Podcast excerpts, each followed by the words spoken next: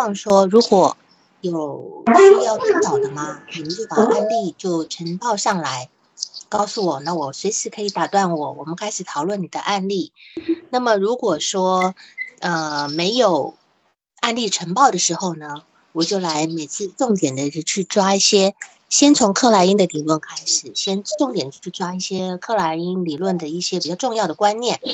那么就这样子去，比较不用有一些空白跟浪费的时间，让大家都能够呃多吸收一点啊。我觉得这样子可以吗？嗯，有听到我的声音吗？有没有听到我的声音？有哈，好行。那么今天有人要报案例的吗？我们案例还是以精神分析，或者是你要用。呃，认知行为的都可以，认精神分析、认知行为，甚至具体的能力都可以的，或者是说，或者是说，等一下，呃，想到想要问什么问题的时候再提出来都可以，这样可以吗？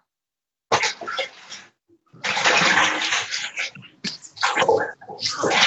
那么，如果还没有要提案例的督导的话呢？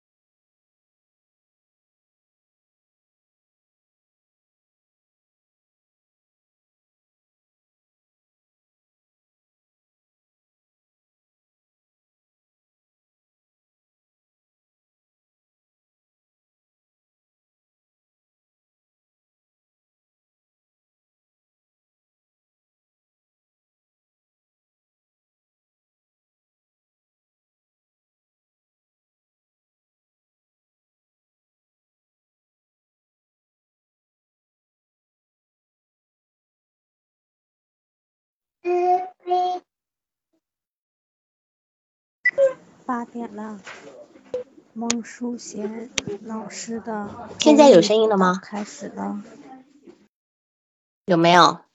现在有了啊！现在好，谢谢谢谢。就是在那个呃经典的精神分裂经经典的精神分析呢，它对于精神分裂症。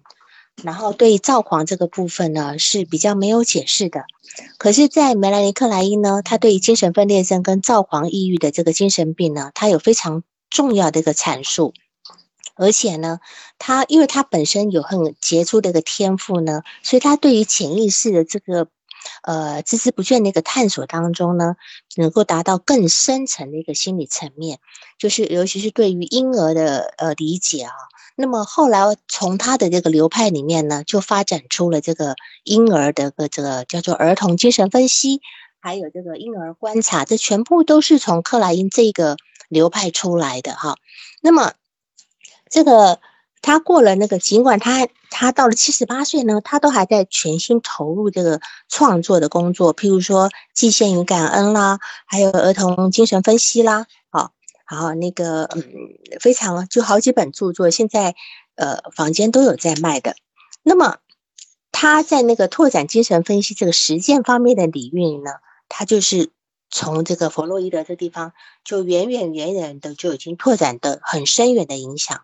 那么克莱因他是在一八八二年的时候出生在维也纳，他爸爸是一个犹太人，而且是一个非常正统的犹太家庭，这而且他的父亲是一个呃犹太法典的学者，那犹太法典的学者，而且他父亲在在这个呃学者的这个背后呢，哈，这个经这个这个背景呢，他要得到内科医生的一个支持。那么克莱因他的母亲呢，是精力非常充沛的，当时家里是非常的困窘，而且呃，而且还要生了好几个孩子。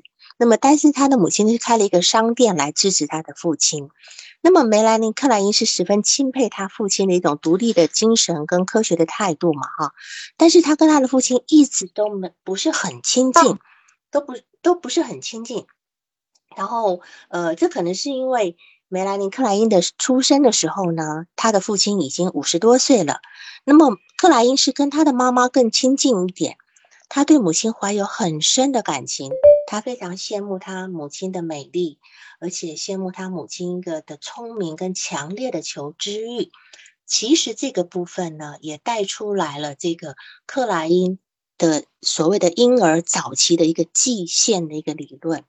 就这个界限理论，我稍微说一点点哈，就是这个婴儿呢，其实对他最原初的客体应该就是母亲，是有一个界限理论的，就是他今天他今天非常爱这个课题，但是他如果不能拥有这个人的话呢，他可能就会摧毁他，所以我们会看到有一些在大学里面那种什么放。下毒啦，哦，甚至是那种情感里面，他因为得不到由爱生恨呢，去把对方杀掉的那个状态，其实他的精神状况都在这个很早期的这种理论，这个很早期的状态里面，嫉羡的这部分呢是两个人的关系，嫉妒呢是三个人的关系。这个我在后面都会再说，界限是只有母婴的关系，所以有一些人他爱你爱的非常深，他得不到你就要把你毁掉的这个状态呢，他其实还是在很早很早这个母婴关系的一个残留哈。那么梅兰妮克莱因呢，她是家里最小的孩子，她有两个姐姐跟一个哥哥，那么她是深爱她的二二姐了哈，但是二姐在她的二姐在。九岁的时候就过世了，那么梅兰妮当时呢才五岁，那么她的二姐在有过世前一年呢，她花了很多的时间呢，她把她自己的知识交给了梅兰妮克莱因。可是你想想看，一个九岁的孩子教一个五岁的孩子，哈，那你就知道这这样的一个非常非常动人的一个画面啊。那么梅兰妮为了要让她姐姐的高兴了呢，所以呢，她就很认真的学。那么，他姐姐教他写字、做算术，哈，这这个部分呢，事实上对这个对梅兰妮是非常有有启发的。但是呢，他呢还有另外一个阴影，就是他他的姐姐在他五岁时候过世，他还有一个哥哥，他的哥哥呢，在他呃哥哥刚刚出生没多久的时候呢，人家都说你这个哥哥呢是有心脏病的，先天性心脏病，应该是很早。就会死掉，是活不长的。但是事实上呢，他哥哥死的时候才呃已经二十五岁了，就是也还算多活了很蛮长时间。当时呢，梅兰妮是十四岁。那这个这样的一个两个非常重要的一个一个姐姐一个哥哥的过世呢，他就决定要学医。决定要学医，于是他通过了入学考试，准备要进入那个医科前面的预备高中。哈，当时是只有一所学校是可以接纳女孩子进去读的预备高中，预备的这个高中。可是呢，在十七岁那一年呢，他订婚了，他考上大学。可是同时他订婚了，他订订婚了以后呢？他就只好放弃从医了哈，就只好在维也纳大学改修这个艺术跟历史，改修跟艺术历史。那么，但是他始终保持着呢，他对这个学医的一个兴趣。但是他对于自己没有学医是感到非常非常的遗憾的。所以呢，他在后来精神分析的这个工作里面呢，他非常注重这个治疗的一个部分。对他来讲，治疗是永远永远是最重要的哈。那么，克莱因的老公呢，叫呃叫做呃亚瑟，是一个化学家，工业化学家。那么，因为她老公的这个工作的关系呢，他们一家人呢是一直在旅行的，到处去旅行。他们生了三个孩子。那么在第一次世界大战期间呢，是一九一四年到一九一八年吧，哈，这几年。他们家呢，先是住在布达佩斯哈，先住在布达，就是布拉格哈的布达佩斯。然后呢，在这个地方呢，克莱因第一次读到弗洛伊德的一本书，那么他立刻就对这个书呢，就产生了非常强烈的、强烈一个兴趣。那么这时候呢，他就跟这个费伦奇开始做个人个人分析。那么他在其实他在这个精神儿童精神分析的起点呢，就是从费伦奇开始。费费伦奇呢鼓励他把精神分分析用在年纪较小的儿童。我们都知道哈，他的孩子，他的小儿子，就是他的一个一个呃儿童精神分析的他的一个观察者，他是一辈子在帮他的小儿子做儿童精神分析的。这当然后面有很多人是一个。非常大的一个诟病哦，但是问题他毕竟是这个理论的先驱者嘛，所以他当时是用自己观察自己儿子的这个部分来完善他的儿童精神分析的部分。然后呢，在这个一九一九年的时候呢，他在这个匈牙利精神分析协会就宣读了他的第一篇论文，叫做《儿一个儿童的发展》。那么同年，他就加入了这个匈牙利的精神分析协会。那么，在一九二零年的时候，他就遇遇到他这一生最重要的一个男人，哈，就是亚伯拉罕。亚伯拉罕呢，其实亚伯拉罕的理论呢，是站在一个非常精神分析的一个典型的一个经典精神分析上的。他非常，我们现在会讲到什么？呃，这个食人理论啦，还有这个口语的那种叫做吞没理论，什么，其实都是亚伯拉罕非常重视的这一个点的。那么，他跟他在亚伯拉罕这边做了一个，就是一个人的一个体验。那么，一九二一年的时候呢，梅兰妮就跟着孩子到了柏林，然后她的丈夫就去了瑞典。这个部分有，也就是她跟她的丈夫开始这个感情开始发生这个破裂的一个前奏。不久不久之后呢，他们就离婚了。好，说到这边，有没有人要有没有人要报个案的呢？有人要报个案吗？有人要把案例提出来说一下吗？都可以的啊。原来是听我的吧，我讲到了新的故事。好，如果没有的话，我就继续讲。如果有人要提一些案例的话呢，你就直接说啊，就直接在这个屏幕上面打一下就好了。我们就先暂停这样子。好，那么。克莱因呢，他其实是非常非常的呃依赖这个亚伯拉罕的分析的，但是事实上就呃很可很就是很可惜的哈，他是二零年开始接受亚伯拉罕的分析，可是到二五年呢，亚伯拉罕就重病，那就分析就被迫终止了嘛。但是呢，这次的分析给梅兰妮留下了非常深刻的印象。他反复的谈到，哈，他在后来都反复的谈到，他说，亚伯拉罕呢，这样子一个精神分析家跟老师呢，他是非常的钦佩，一个非常的欣赏的，哈。那么在亚伯拉罕过世之后呢，他还坚持每天进行有规有规律的一个自我分析。那么同年在亚伯拉罕过世这一年呢。他呢，就到了伦敦去做一次的演讲。从从这次之后呢，他就一直待在伦敦。到了到了结到了他终最后死亡之后前，他都一直待在伦敦里面，待在英国，并在英国的精神分析协会里面工作。哈，那么其实英国的精神分析协会会比其他地方呢更能接受他的观点。啊，在这个协会里面，他能够继续展开自己的工作，然后能够更深入，并能从事教学。那么我呃，台湾有一本书哈，这个中国呃大陆这边不知道有没有出，它叫做《弗洛伊德跟克莱因的论战》。这个东西是在一九四一年到一九四五年这两个人的一个论战，里面有非常精。非常经典的、呃非常呃精彩的两个人一个一个对于精神分析理论的一些辩论。那当然，等到弗洛伊德过世了以后呢，就换成这个呃克莱因跟这个弗洛伊德的女儿，就是安娜弗洛伊德的一个论战。他们两个人就分支两个流派啊，但是这两个人事实上都是非常有都是非常有对于精神分析都是非常有建树的。那么就是其实我们这个弗呃克莱因他一生呢是非常非常非常的坎坷，经历非常多的死亡。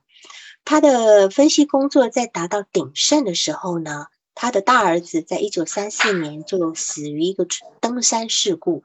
那么当时他的大儿子在二十七岁，过没多久呢，他的他的女儿呢叫梅丽塔是从小，梅丽塔是从小就是跟着他在呃学习这个儿童精神分析的，好也也受过精神分析的训练。那么跟他本来是跟着克莱因去一一起共事的，结果呢，他到一九三零年后期呢，他变得反对梅兰妮克莱因，而且呢，跑去跟安娜弗洛伊德亲近。你说这个这个简直是对克莱因最大的打击。而且我我知道他他的女儿曾经在英国的精神分析大会上面呢，那个安娜。呃，就是那个克莱因在在宣读他自己的新发表的一个文章的时候呢，他的女儿在下面站起来就大声叫嚣反驳这个克莱因的一个理论。好，那这这个部分，其实在这个意义上呢，他也就是失去了他这个女儿这个梅丽塔的这个部分。那么还好说，他的小儿子啊，呃，结婚了有三个孩子，那么克莱因就把他的。把他的所有的热情呢都倾注在这个三个孙子上面，同时也想到了想到了享受到这个天伦之乐。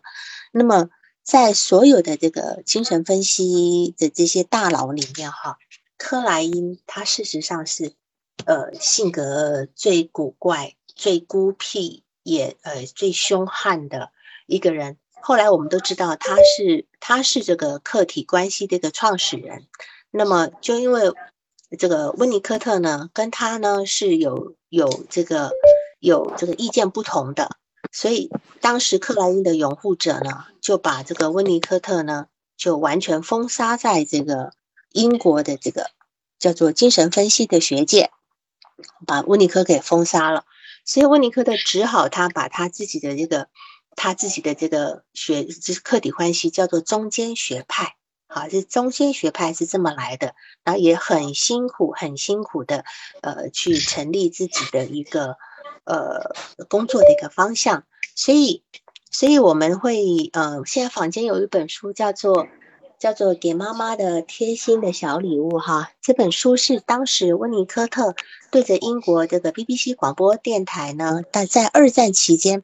对着这个广播在告诉这个当时的这些母亲在怎么养育孩子的一些呃很基础的观念。那当然这本书后来也这些这些广播稿呢也集结成书，现在都买得到的。我我发觉有很多不是心理学的爱好者，他们在养育孩子的时候呢，他们也会去呃买这本书来看，是这样的。好，我暂停一下。有有有没有人要提案例报告的，或者是提一些问题的，有吗？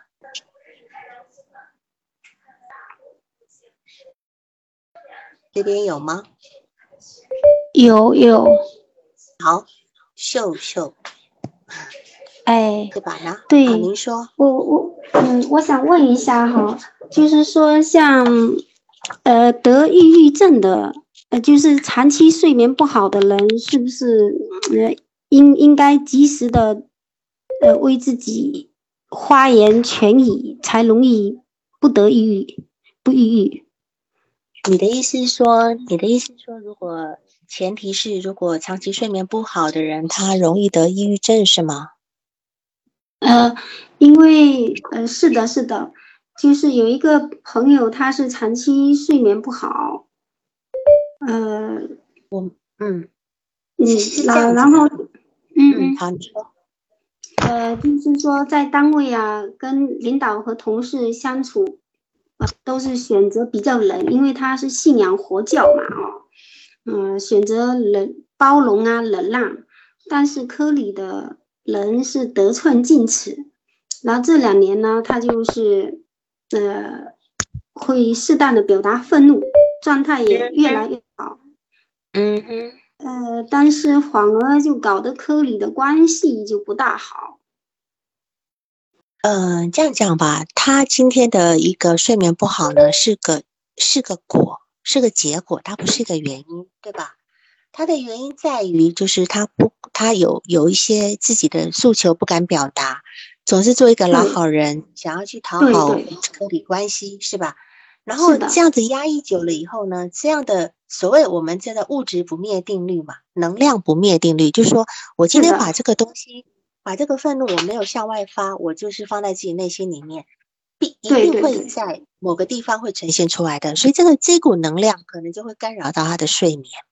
那你说，我们再回头过来讲，你刚才讲睡眠不好的人是不是容易得抑郁症？那我这又反过来推的，因为有的人睡眠不好跟这个无关，跟你讲的这个事情无关，对吧？他有可能是因为他对他自己要求太高，他就他脑子在想，我哪件事情是没做好的呀？他可能有完美倾向啦，是吧？那有可能情境性的问题啦。你说像我之前带带孩子的时候，我长达一二十年我都睡不好。但是事实上，医生说，医生说你睡不好，只要你能够精神上还行就好。你不，因为我我治疗过很多失眠的人，失眠人一来，我会跟他们说，其实呢，失眠有两个步骤，一个是失眠本身，我们叫少，就是缺少睡眠这个本身，我们叫少觉好了啊，就是缺少睡眠。另外一个部分是你担心失眠的这个部分，这两个东西合起来才叫失眠。你今天如果晚上跑去跟人家呃泡吧唱 K 一个晚上，你能叫失眠吗？你不能叫失眠啊，对，因为你没有焦虑情，你没有焦虑焦虑的情绪。所以通常我对于那些呃失来来跟我埋怨说，哎呀，我晚上睡不好啊，怎么样？这种人我会跟他说，首先呢。你先，你是担心你的睡眠睡不好，你越担心，你后面就真的睡不好了。你似乎在给自己提供一个暗示，所以你今天如果睡不好的时候，你应该是就是让自己能够静下心来。好，当然现在有很多方式啦，正念啦，还有那种叫做呃呃觉察啦，哈，内观这个部分，适时的都可以让你在这个部分放放下一些焦虑。当你不去担忧你睡不着的时候。后面这个部分，你静静的等，它就会慢慢的去睡好。你只要少了这份焦虑，后面就少很多了。而且一个人的生理机制是这样子的，你三天睡不好，第四天肯定睡好的。因为你你不可能，如果你一直都一直都睡不好，那就表示那你的身体还不错了。除非你白天一定是有什么时候偷睡了一下，偷怎么样？因为这不可能。你说我每天只睡两小时，长达长达几年，这不可能。他一定会说啊，可能过几天他补个觉，过几天补个觉。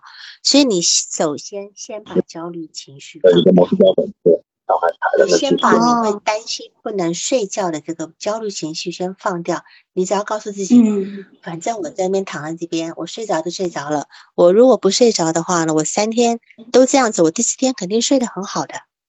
先处理焦虑情绪，再来管焦虑这件事。呃，焦虑现在他他这两年已经换下了，所以这两年的状态是越来越好，呃，才在才敢在科里表达他的一些愤怒的力量，但是这样一表达呢，嗯，就刚好科他科里的人刚好是三到四个人，又容易被排斥，那就是被被被边缘化了，然后呃，像这种情况的话。呃，他内心也没有恐惧感，但是这样人际关系就处不好。如果说他今天不依赖这个人际关系，也可以，对吧？那么就是说，他可能接下来的是要去，呃，可能去反省一下，或者是去学习一下，如何能够用比较好的方式去表达，然后又不至于阻碍人际关系嘛，对吧？就说他是否能够有。所谓说话的艺术咯。你看有些人他可以把事情推掉，然后还不得罪人的，也有这种人，对吧？对，不，对呀，对呀，就是他，就说这个可能是一个说话艺术的一个学习吧。哦，就是说，呃，学会说话艺术就可以了。对，学会怎么去啊，像表达自己的这个需求，但是又不是用那种攻击跟释放愤怒的方式。哦，好的，但呃，但是目前的话，他们科里的那个领导老是找他的茬，就是领导呃，因为他是软柿子，领导总是爱捏他，另外三个人都不敢动，领导都不敢动他，他这个领导也是呃，不懂得平衡的领导。嗯嗯嗯，是。呃，所以所以他就敢敢敢反抗了。现在是领导觉得他是权威，然后就动不动爱找他的茬。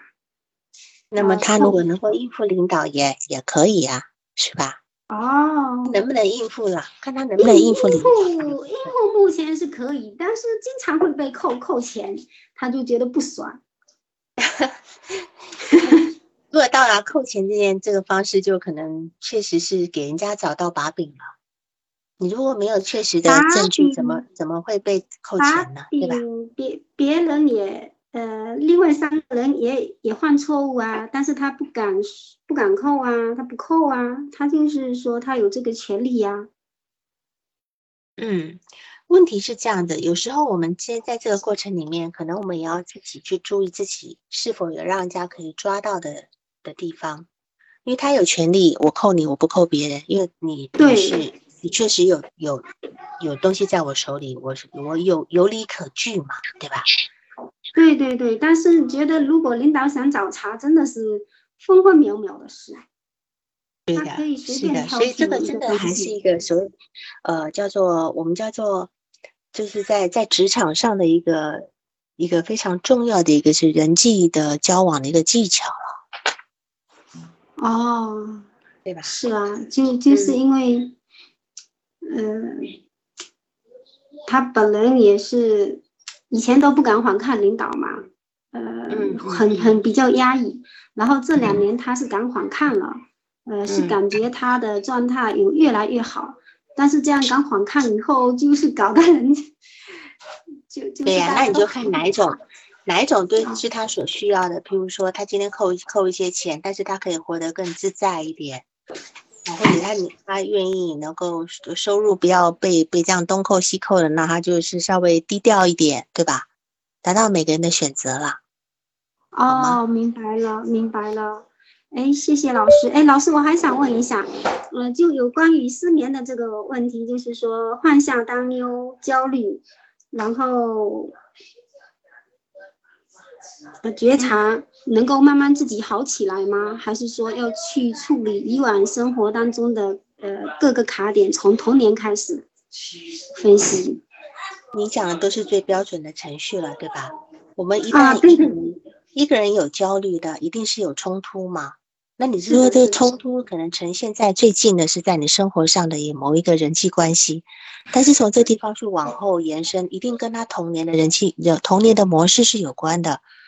如果你想要往深一点做，那当然就从心理咨询来了，从精神分析来了。如果你就想解解解决这个眼前的部分，你可以从短焦来走，你可以从认知来走，对吧？就看你自己目标是打算到什么样的一个程度。啊，哎，老师，那我想问一下，那嗯，那如果走这方面的流程，是也也是可以在这个督导群里面讲吗？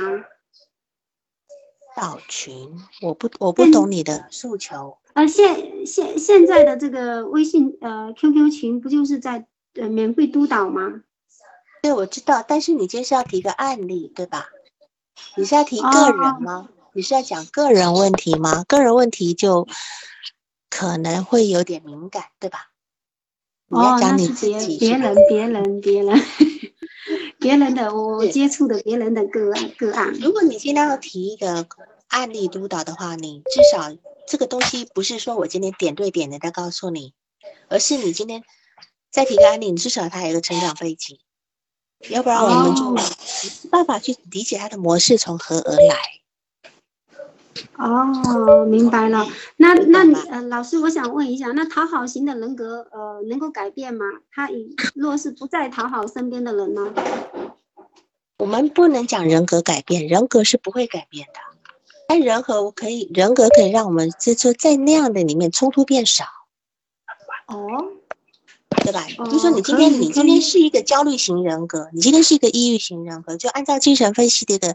呃一个传统最传统的分法，你有精神，你有抑郁人格、焦虑人格、歇斯底里人格、强迫人格，对吧？有好几种人格，你这个人格基础是不会变的。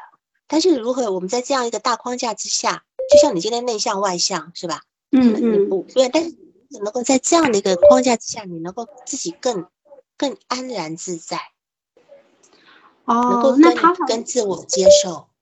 哦，自我接受也接受了，但讨好型的人格是不是容易呃出现人际关系问题？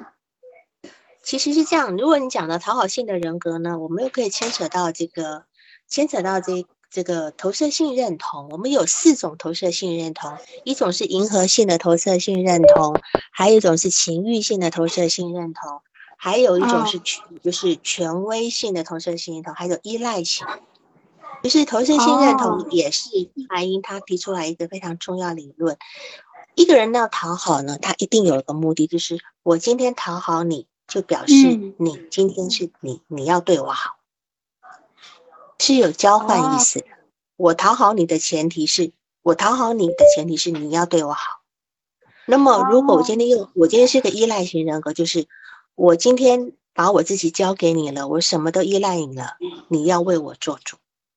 那有些人他用的是情欲性的投射性认同和色情性的投射性性认同，他就会认为说，我我今天就像有很多很多人，他可能到了一个单位里面，他就用他自己本身的一个。呃，女性的一个最原始的一个部分，他去接近他的领导，因为他很害怕他的领导，所以他会用那种情欲性的部分去接近，来来让自己不这么害怕，然后得到一些相应的一些呃回呃相应的一些照顾。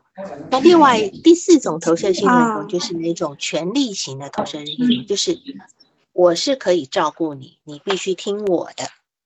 就是有有一些有，比如说有一些父母会常常跟孩子之间是这样子。我照顾你，我照顾你的原因是什么？你就是要听我。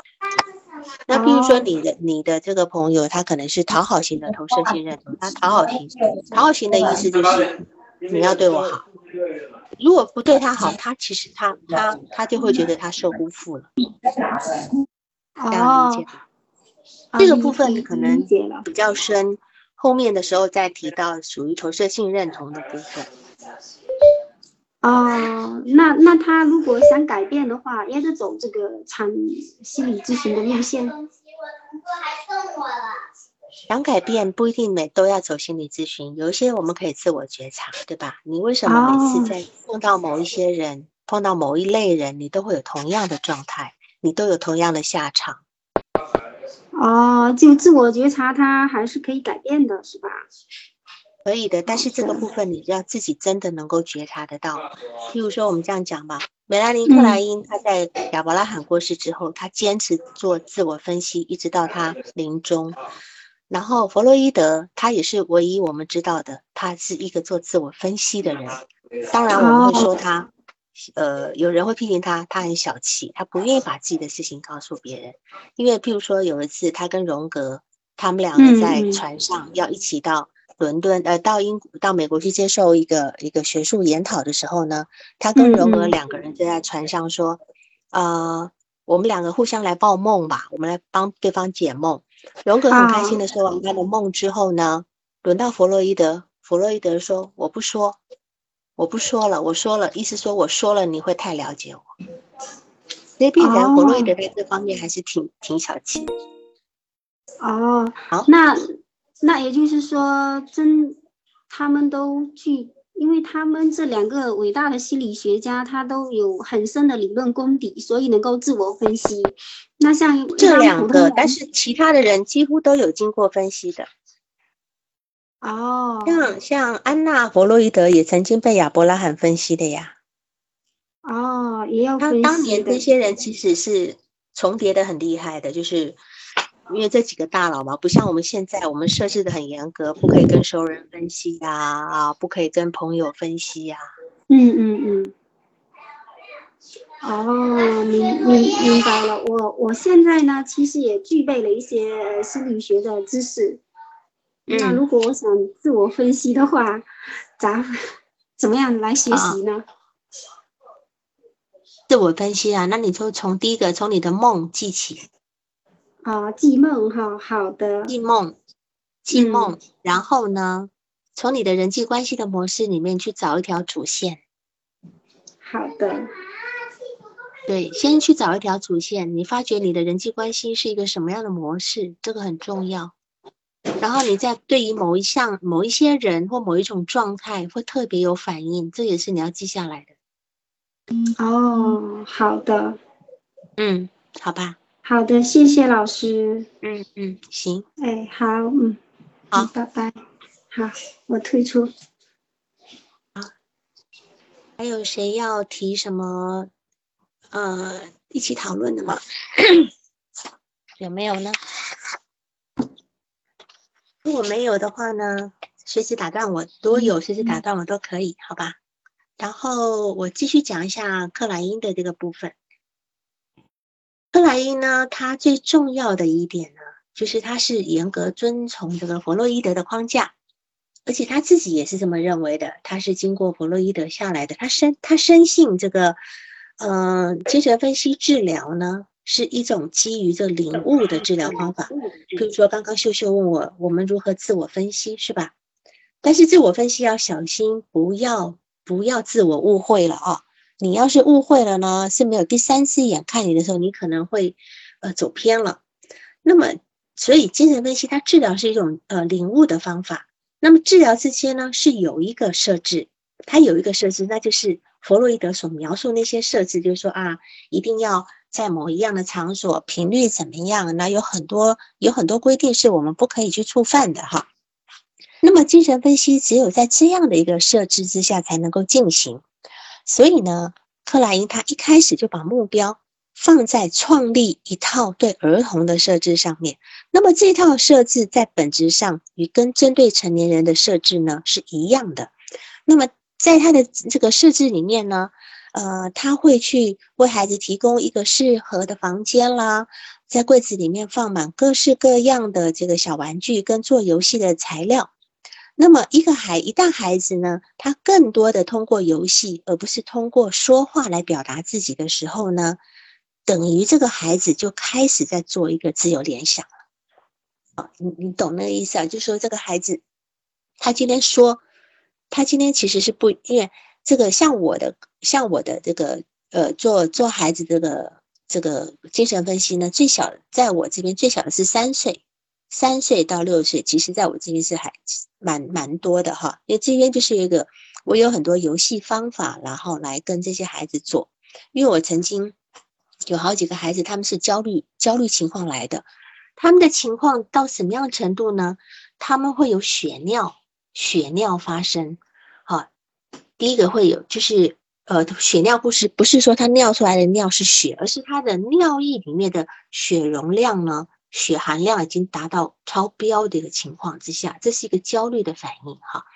那么通常这种焦虑的反应都来自于家庭那个教养的不均衡，好，可能是某一方太严。某一方又太松哈，或者是两代的纠缠呐，或甚至三代的纠缠呐，哈，都可能的。那么还有的孩子他他是出现在这种，呃，所谓行为异常上，哈，比如他的位置，他会他会频频的，就是比如说天天尿床，天天连睡个午觉都要尿床。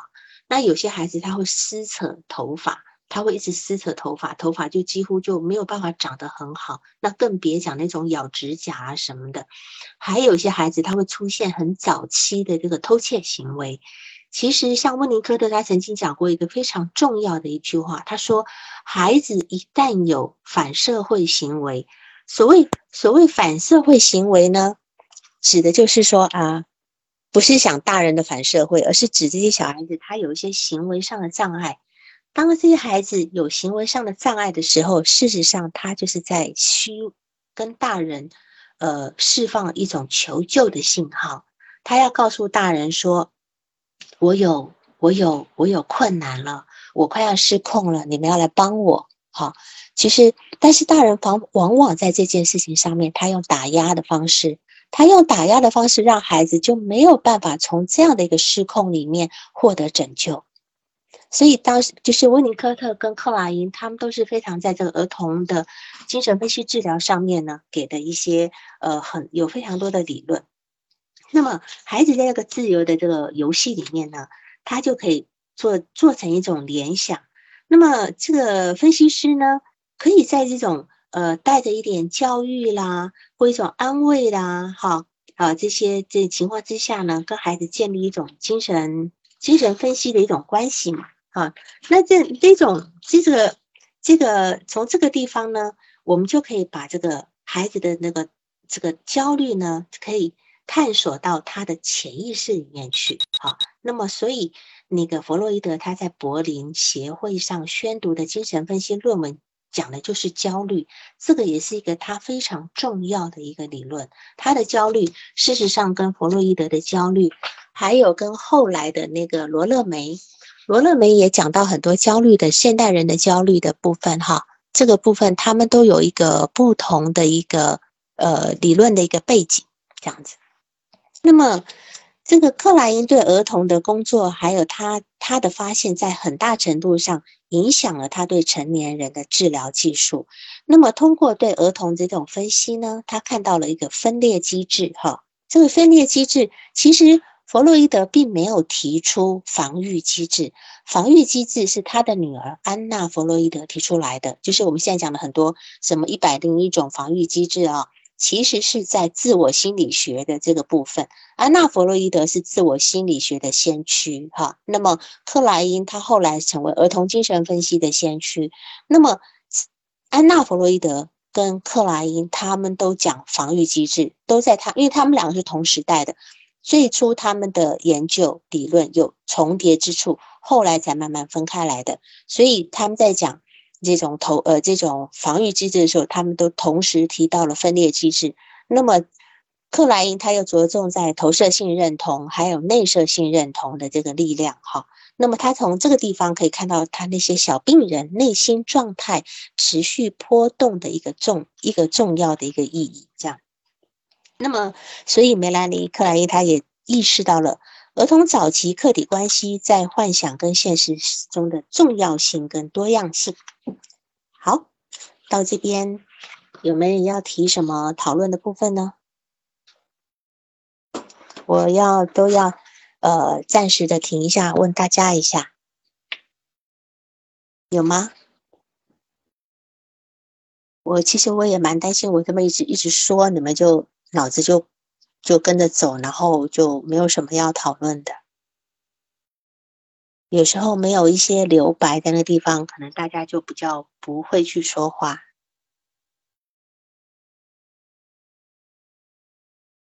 那么克莱因他还有一个非常重要的一个理论，就是他认为儿童的那个外部世界跟内部世界是交叉重叠并互相影响的。就是我们在做儿童观察的时候，哈，婴儿观察跟儿童观察的时候，我们会发现，他们事实上是活在一种一种幻想跟幻想跟真实的一个交界线。譬如说，有些孩子会告诉你一些你听起来有点奇怪的事情，他会跟你说：“我看到谁，明明就不可能有那个人，对吧？”哈，就是有有一本小说很有名，哈，叫做《呃我的幻想朋友》。我的幻想朋友现在正在改拍成电影，还没有拍好。他讲的就是一个五岁小男孩，一直有一个幻想的一个一个小朋友。其实这样的题材在呃这个电影里面出现过很多次。我相信你们可能 偶尔在你们的生在是童年过程里面，有人或长或短的都曾经出现过幻想朋友。这是因为这个孩子。他在这个现实跟虚幻的世界里面，他会有一段重叠时间。好，比如说我有一个朋友，他的女儿在幼儿园呢是非常非常的内向，但是呢，他又是一个非常呃很很想表现的一个孩子。就有一次嘛，那老师就跟他们讲说，嗯，今天哈有有有客人要来参观啊，你们要乖一点。那啊，当天可能有有什么督查啦要来参观嘛哈。然后这些孩子很早就在在指定的位置都坐好，坐成一排了。就当这些当这些这些大官们进来参观这个幼儿园的时候呢，我这个朋友的孩子居然跳到桌子上开始跳。然后后来呢，这个这个老师吓坏了的嘛，两三个人就把他给抓下来。当当他把这孩子抓下来坐在位置上的时候，其实这孩子不知道自己发生了什么事。他完全不知道。然后这我这个朋友在告诉我这个事情的时候呢，我跟他讲说，事实上，你的女儿，就是你的女儿呢，在当下呢，只是把她的那个内在的幻想，用身体用她的行动来实现了。她她根本她她以为她在她以为她在幻想，事实上她真正跳到桌子上来跳舞，那是她很想要表现给这些来宾们、给这些客人看的一个一个部分，所以他。当他被拉下来的时候，他还在很懵、很迷茫的状态，心想：“我到底发生了什么事？”哈，所以有时候，假如说我们今天是为人父母的，你会听到孩子说一些奇奇怪怪的事情，你不用觉得很担心，这孩子有什么问题，他也只不过是在把他的内在幻想呈现出来。好，那当然这个部分也是我们去理解孩子一个很重要的一个部分。好，呃。所以这个这个克莱因呢，他的贡献呢，呃，从历史角度来说明呢，他是从儿童精神分析呢，然后开始呢，发现这个俄狄浦斯情节呢，在早期的形式，就是说他呃，克莱因他有他的俄狄浦斯情节，但是他的俄狄浦斯情节是在很早的，大概大概在一岁的时候就发生的。就是当孩子意识到哦，原来我跟妈妈之间还有一个男人的时候，这个时候是早期的俄狄浦斯情节。这跟弗洛伊德讲的不一样。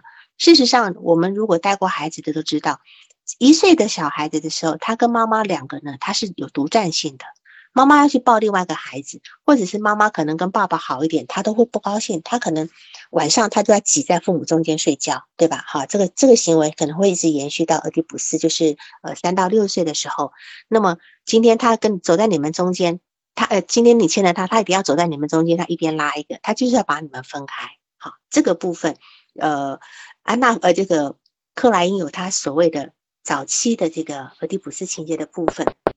那么他发现了俄狄浦斯情节早期的形式，以及这个阶段的自我、超我，而且他也发发现了这个分裂、投射、内射对于儿童内在世界的一个重要性。那么他也创立了两个非常重要的理论，一个是抑郁状态，一个是分裂状态。好，分裂样状态跟抑郁状态。那在这两个中间呢？他发现了一个，呃，就是弗洛伊德没有讲的一个部分，叫躁狂状态。就是说，我们现在来讲，呃，真正在呃医学意义上纯粹的抑郁症的人是不多的。纯粹抑郁症呢，一般都叫双向，好，叫双向情感障碍，也叫做躁郁症。就是躁郁症是躁狂加抑郁，有的人幅度大，有的人幅度很小，就是。所谓躁郁症呢，就是双向情感障碍是，他有一段时间他非常抑郁的，有段时间呢他非常的躁狂，在躁狂期间他是感觉良好，什么事都无所不能，好，然后呢，等到这个东西到达一个巅峰之下呢，又会掉到一个抑郁状态，就有很多，好，比如说历史上有非常多的名人，包括呃，包括这个，嗯，包括这个就是那个画家，就画家叫什么很有名的。包括贝多芬好了啊，包括西班牙的那个呃几个很重要的哦，呃梵高哈，梵高就是最典型的一个躁狂性、躁狂的精神病性的人。他最后当然他的死死亡的这个疑点重重啦，哈，呃很多人说他是被杀的，那有人说他是自杀的，但不管他是怎么。怎么的死亡的方的的状态，在他死亡之前，他是有一段时间很躁狂的。他真正很抑郁的时候呢，他是住在这个疗养院里面。可他当他躁狂的时候，他有极高的一个创作力，他他有非常高的一个创作力。所以在躁狂的时候是其实是一个感觉非常非常好的。好，我有一个个案，他躁狂发发作的时候，他可以写出非常多的那种呃，就是。呃，属于国家安全方面的那种，呃，就是这种那种化学分子的一个的，而且是非常精准的哈。但是当他抑郁的时候，他是一个英文单字都背不出来的哈，这这个部分。所以有很多艺术家，他们都是在这样的一个双向之间，双向之间的一个一个部分。那么这个部分呢，也是克莱因一个非常重要。重要的一个理论。那么在最后呢，我把克莱因的这个做一个总结哈。克莱因他曾经说过，他把自己的生活呢全部都投入到精神分析当中。那么其实呢，在访谈他的人是很惊讶他后面说的话的。他呢，克莱因是非常略带哀伤的说，他说他有时候呢，他对于自己这么投入是很后悔的，因为因为从因为他知道他自己的投入付出了怎样的代价。事实上，克莱因他没有，几乎是他只有学生，他只有崇拜者，他是没有朋友的，他也失去了他的儿子跟女儿。好，一个那个女儿是完全妈妈认真的跟你说的时候，你说是好，而且呢，他呢也知道没有人比他更了解他工作具有的价值，也没有人知道能够知道他是付出了怎样的一个代价。因为他相信自己的工作是很重要而且有意义的，他的奉献是非常一是非常伟大的一个壮举哈。那么，但是有很多人都富很富有天分，但是他们没有足够的一个人格力量来支持这个天分。那么克莱因他就是有这么一个独特的一个气质跟勇气，有他也很坚韧的那种毅力跟强烈的一个进取心，所以呢，他才能够完成他这一个他这样的一个学术理论。你要知道，在当年，在那样的一个氛围里面，在精神经典精神分析，弗洛伊德的那个崇拜者满天下的这个一个环境里面，他要去去支撑出自己的这么一个学术理论，其实是非常非常困难的啊。那么，也只有这个他能够。呃，从事的这种他认为这种真理的一个工作，而且对他自己的孩子进行这个儿童的一个精神分析的观察，所以他才能够坚持到最后。那当然，另外还有一个人就是自体心理学的科夫特。科夫特他事实上后来呢，也因为他脱离了所谓传统经典精神分析的一个理论，创立了自体心理学，其实也受到非常非常多的一个挞伐。那当然，科夫特他又补足了这个。精神分析在这个自恋人格部分的一个缺失，因为弗洛伊德认为自恋人格它无法产生移情，所以没有办法进行分析。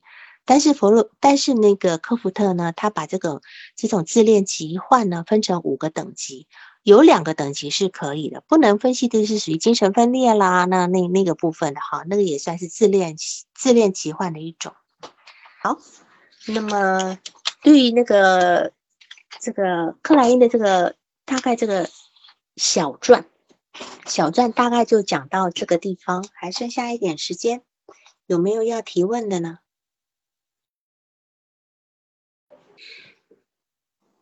有没有要有没有问题要要拿出来讨论的？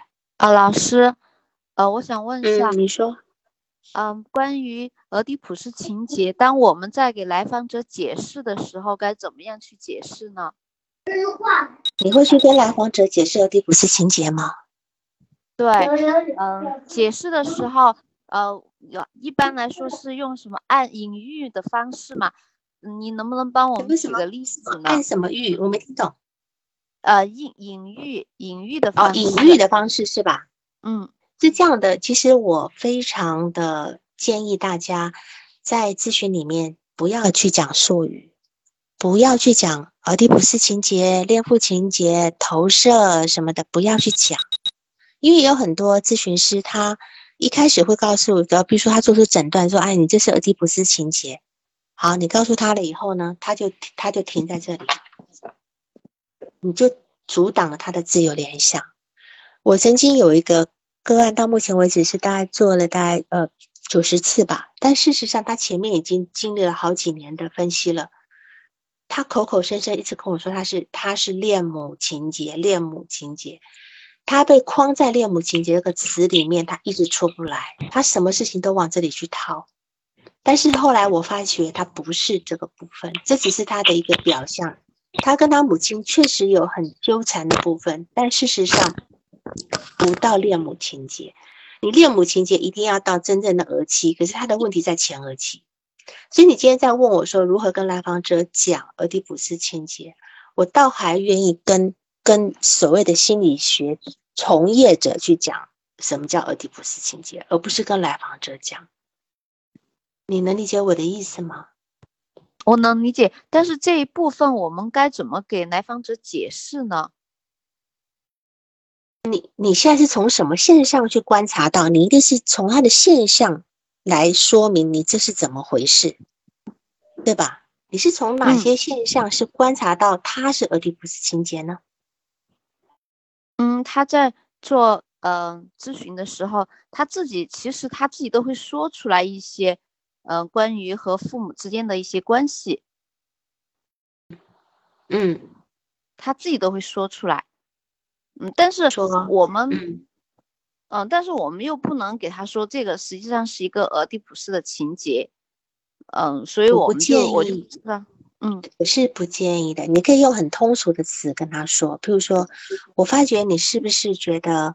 你我我打个比方哈啊，你嗯，这不是你不是我要给你答案，我只是举个例子，譬如说，你是不是觉得呃，比如说他他告诉你说，呃，如果今天我我回家了，然后我回家以后呢，然后如果妈妈不在客厅，我跟爸爸单独坐在客厅，我好别扭啊。然后然后我就说，那你妈妈在你会吗？他说不会。我说哦。那么你还有什么其还有什么其他情况让你觉得别扭的吗？哈，他就说有啊，以前读书的时候，我还在读住在家里的时候呢，我妈妈如果去旅游的时候，我跟我爸爸单独在家里，我就特别害怕。我说你害怕什么？我害怕人家说闲话呀。那你就知道，他其实他今天害怕人家说闲话，是他心里有鬼的，对吧？嗯，那么。这个地方，我们是不是就是大致能够知道他内在是有一种这种冲动了？但是这个冲动也还不能说明他他是俄狄浦斯情节哦，不一定哦，因为他他今天觉得，啊，他就希望他特别希望妈妈不要在家，我就跟爸爸两个人在家。可是当当他跟他爸爸两个人在家的时候，他又特别害怕别人会说闲话。那谁会对一个母女妇女在家里说闲话？没人会说，对吧？嗯。你说这合理的，但他内心就有这个感觉，人家会说我跟我爸爸怎么样？那这个东西事实上是他自己投射出去的，并不是别人说他的。那从这个地方我们可以想，我说那那是不是其实你，那么你我们就可以开始讲，那你对你母母亲是什么样？你告诉我你会怎么来形容你母亲？你母亲在你心中是一个什么样的人？等等等等等，我们一定从这边旁边旁边开始旁敲侧击。从很多事件来讲，最后会给一个结论说，那是不是你觉得你父亲应该是要呃有一个更更理想的妻子，或者是你觉得你你你母亲并没有扮演好一个妻子的角色等等等等的，这东西只是一个非常小的一一点点。他俄狄浦斯他要呈现的复杂性简直可以千百种，你说都说不完。但是我们是从这地方去让他意识到，哎，你你是有这样的想法跟看法。我们不要去说你这样的想法看法是对或错，然后不要告诉他你现在这是乱伦情节，你俄狄浦斯情节相当于乱伦情节，相当于恋父情节，对吧？这很吓人的，这个你今天一一整代下去，他可能以以后一辈子不敢见他爸，那你怎么办？嗯，对吧？嗯。嗯，比如说我这个案例是这样的，呃，这个男生他从读初中的时候他就喜欢女生哈，暗恋，嗯，但是他从来不敢表白，然后他就很焦虑，嗯，就一直，然后初中，然后高中到大学，他一直是这样，他就是比如说喜欢女生，但是他不敢表白，然后他就很焦虑。他有始终有一一个规则在那儿，他自己也能说出来。他说好像感觉有一个什么嗯束缚的东西，让他不能去表白。嗯嗯。那么你有探讨他这份束缚吗？那是怎么讲啊？在这儿探探讨，嗯，然后呢，嗯，也也会说到他爸爸是一个很严厉的人，嗯，他自己会说到。嗯，但是我就嗯不好去给他直接说出来俄狄浦斯这一块嘛，嗯，但但是想告诉他就是有这么一个原理哈，嗯，但但是就不知道该怎么说，嗯，所以他的那个焦虑嘛，就始终在那儿，甚至影响到，嗯。你首先要去，首先呢，你要先去看一看他曾经喜欢过的女孩子都是什么样的类型，对吧？嗯。因为你今天这样讲，他永远不敢跟女孩子表白，那有可能问题并不是出在父亲，而是出在母亲呢、啊，是母亲那块儿哦，我们探讨过这个问题，他自己也说出来了，呃，比如说我会给他引导到那边去嘛，比如说性格啊，像谁啊什么，他自己可能都会说到，哎，像母亲，她自己会说出来的，嗯，但啊，是可以的，就是说，今天一个男男人呢，他最早找的一个对象，事实上多多少少都会有母亲的影子，这不代表他有俄狄浦斯情节。今天一个女人找的第一个对象，也多多少少会以父亲为样本，或或者是完全相反。你理嗯解我意思吧？就完全相反，但是或者是无意识里面多多少少会有那样的影子，但不代表他有一个俄狄浦斯情节。俄狄浦斯哦情节的意思是我要取而代之哦。嗯俄狄浦斯情的精髓在于我要取而代之。有很哦多总在当小三的人，他可能才真正有俄狄浦斯情节。我现在讲的是女性这条线，就是说，他有一部有一有一有一部小说叫做《道德颂》。